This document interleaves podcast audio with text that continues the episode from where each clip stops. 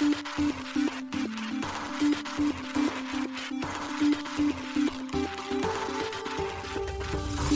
しい経済ニュース。この番組では現当社のメディア新しい経済がブロックチェーン仮想通貨フィンテックに関する日々のニュース解説を平日毎日音声コンテンツでお届けしています。そして新しい経済ではブロックチェーン仮想通貨に関するニュース解説記事やインタビュー記事学習記事などのたくさんのコンテンツを掲載しております。ぜひ新しいひらがな経済漢字で検索してメディアもチェックしてください。そして LINE 公式アカウントではメディアの更新情報を配信しております。LINE 公式アカウントにもぜひご登録ください。この番組は株式会社フィナンシェの提供でお送りします。フィナンシェはスポーツチームやエンタメプロジェクト DAO などのトークンを購入して支援ができる新しいクラウドファンディングサービスです。サッカー J リーグ野球バスケなどのプロスポーツチームをはじめ映画やアイドルインフルエンサーなど100以上のプロジェクトのトークンがフィナンシェで購入できますさらにトークン購入者はプロジェクトに応じたキャンペーンの参加や NFT などの特典もぜひ iOS や Android でフィナンシェのスマホアプリを入れて新たな応援体験を味わってください。あなたの夢がみんなの財産になるフィナンシェ。現当社新しい経済編集部の大塚です。高橋です。はい、本日は5月の9日火曜日です。今日のニュースいきましょう。取引所の未登録運営で提訴のビットトレックス連邦破産法を申請。暗号資産関連株が下落。バイナンスのビットコイン引き出し一時停止で。リヒテンシュタインビットコイン払い導入を計画。ロイター。バイナンス暗号資産スイ、ペペ、フローキーをバイナンスコンバートに追加。突版印刷、開花運営の NFT マーケットプレイス、財布 INO の認定代理店に。カーブファイナンスがステーブルコイン、カーブ USD 発行、スクリプトのミス発見も再デプロイで対応済み。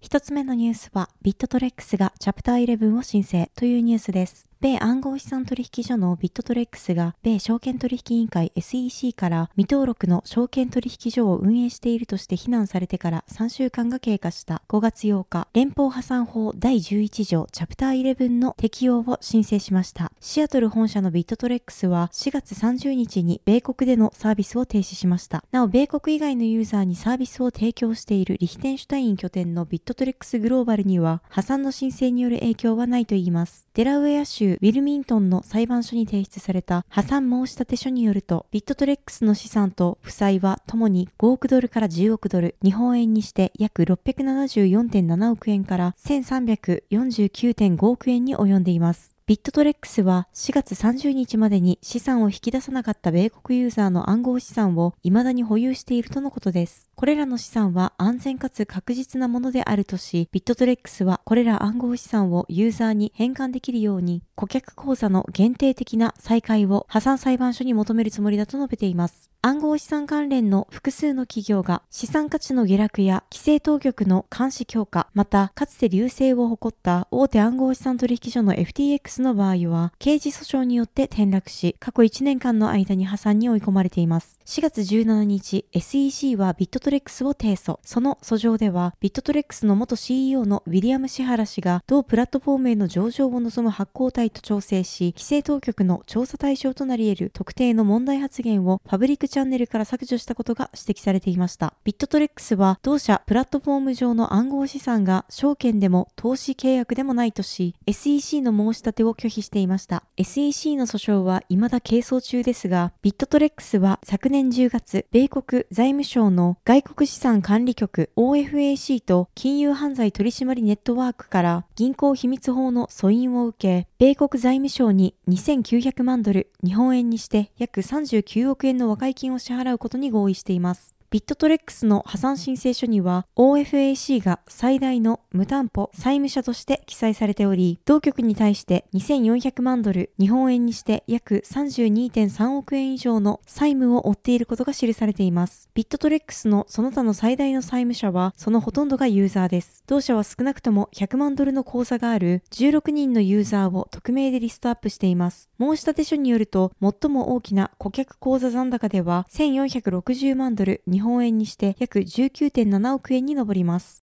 続いてのニュースは暗号資産関連株が下落、バイナンスのビットコイン引き出し一時停止でというニュースです。5月8日午前の米国株式市場で暗号資産関連株が下落しました。大手暗号資産取引所バイナンスが数時間にわたってビットコインの引き出しを停止したことを受けてです。バイナンスは7日夜に1時間停止した後、8日の早い時間にも再び停止。同取引所はブロックチェーンに取引を記録する上で十分な報酬をマイナーに提供していなかったため、処理待ちの取引が大量に積み上がったと説明しました。再発防止のため、バイナンスは報酬となるネットワークの使用手数料を調整したとアナウンスしています。この停止を受け、ビットコインが2%安の27,900ドルと1週間ぶりの安値をつけました。暗号資産交換業の米コインベースグローバルが3.6%下落したほか、暗号資産マイニングのビットファームズは5.1%安、ライオットプラットフォームズ、マラソンデジタルホールディングスなどもビットコインの下げに釣れ安しています。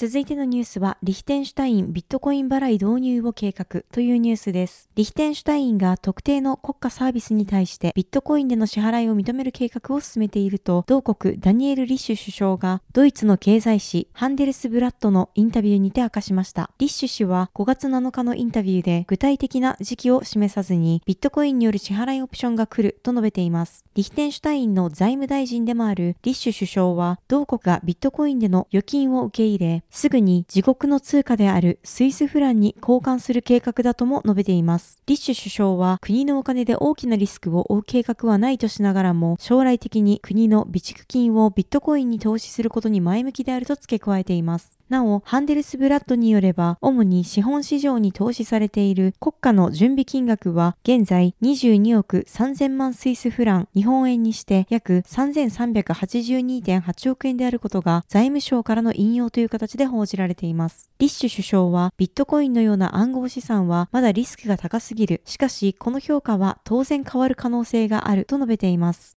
続いてのニュースは、バイナンス暗号資産スイペペフローキーをバイナンスコンバートに追加というニュースです。大手海外暗号資産取引所バイナンスが暗号資産のスイ、ペペ、フローキーの3銘柄をバイナンスコンバートに追加したことを5月8日発表しました。バイナンスコンバートはユーザーが保有する暗号資産を別の暗号資産に数秒で変換できるサービスです。ユーザーはバイナンスの取引画面で暗号資産を注文せずに手数料なしでいつでも暗号資産または法定通貨をバイナンスコンバートで変換できるといいます。なお、同サービスでは350銘柄以上の資産が変換できるとのことです。今回の対応により、スイ、フローキー、ペペを保有するユーザーは同3銘柄をバイナンスコンバートでサポートされているトークンに変換できるようになりました。なお、バイナンスでは今月3日よりスイが取引開始されており、ペペとフローキーについては5日より取引開始されています。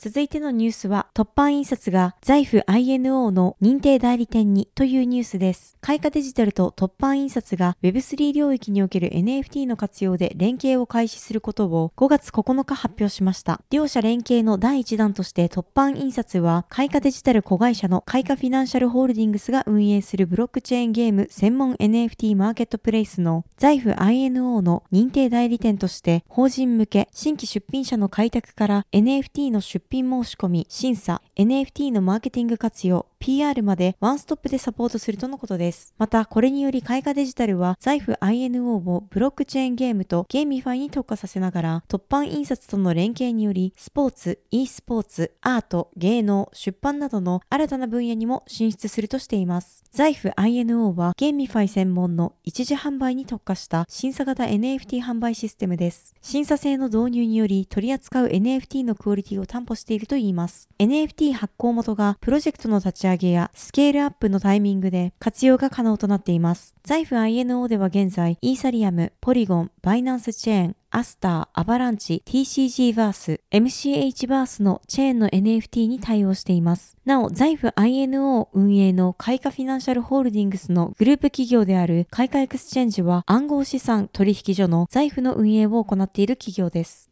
続いてのニュースは、カーブファイナンスが独自ステーブルコイン、カーブ USD 発行というニュースです。ディファイプロトコルのカーブファイナンスが独自ステーブルコインカーブ USD をイーサリアムメインネット上に5月4日にデプロイしました。カーブ USD のデプロイ後、いくつかのエラーが発見された後、再デプロイなどを経て、現在もテストが実施されている状況です。なお、同通貨を取り扱うための UI は未だ作成されておらず、安全なサポートは未実装となっています。カーブ USD はカーブファイナンスによって発行される価格がドルにペック固定維持されたステーブルコインです。価格の維持には新しいアルゴリズム LLAMMA が採用されており、ユーザーが預け入れた担保を常に調整し続けるといいます。これにより担保となっている暗号資産の価格が下落した時に起こり得る損失を抑えられるとのことです。4日のイーサリアムメインネット上でのカーブ USD デプロイ後、カーブファイナンスのガバナンストークン VE カーブの保有者がカーブ USD の流動性プールで発生した報酬を受け取れないというスクリプトの設計ミスが発見されました。そのため、スクリプトを更新したスマートコントラクトが再デプロイされています。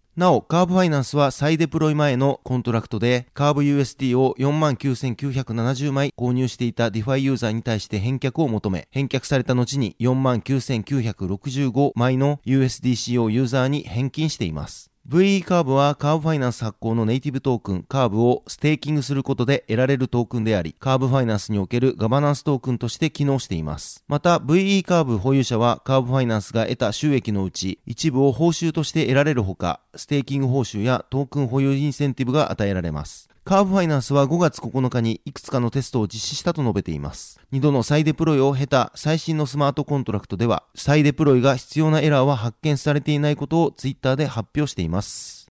はい、本日のニュースは以上となります。そして本日も特集記事を公開しております。特集ください JP AMA 先物取引デックス APEC が提供する CEX ライクなトレード体験です。こちら新しい経済のサイトから記事として見られるようになっておりますので、ぜひご覧ください。はい、このように私たち新しい経済編集部では、ブロックチェーン暗号資産に関するニュースを平日毎日ラジオで配信をしております。本日ご紹介したニュースやコンテンツはすべてサイトの方に上がっております。ぜひサイトの方も見に来てください。新しいひらがな、経済漢字で検索して見に来ていただければと思います。それでは本日はありがとうございました。ありがとうございました。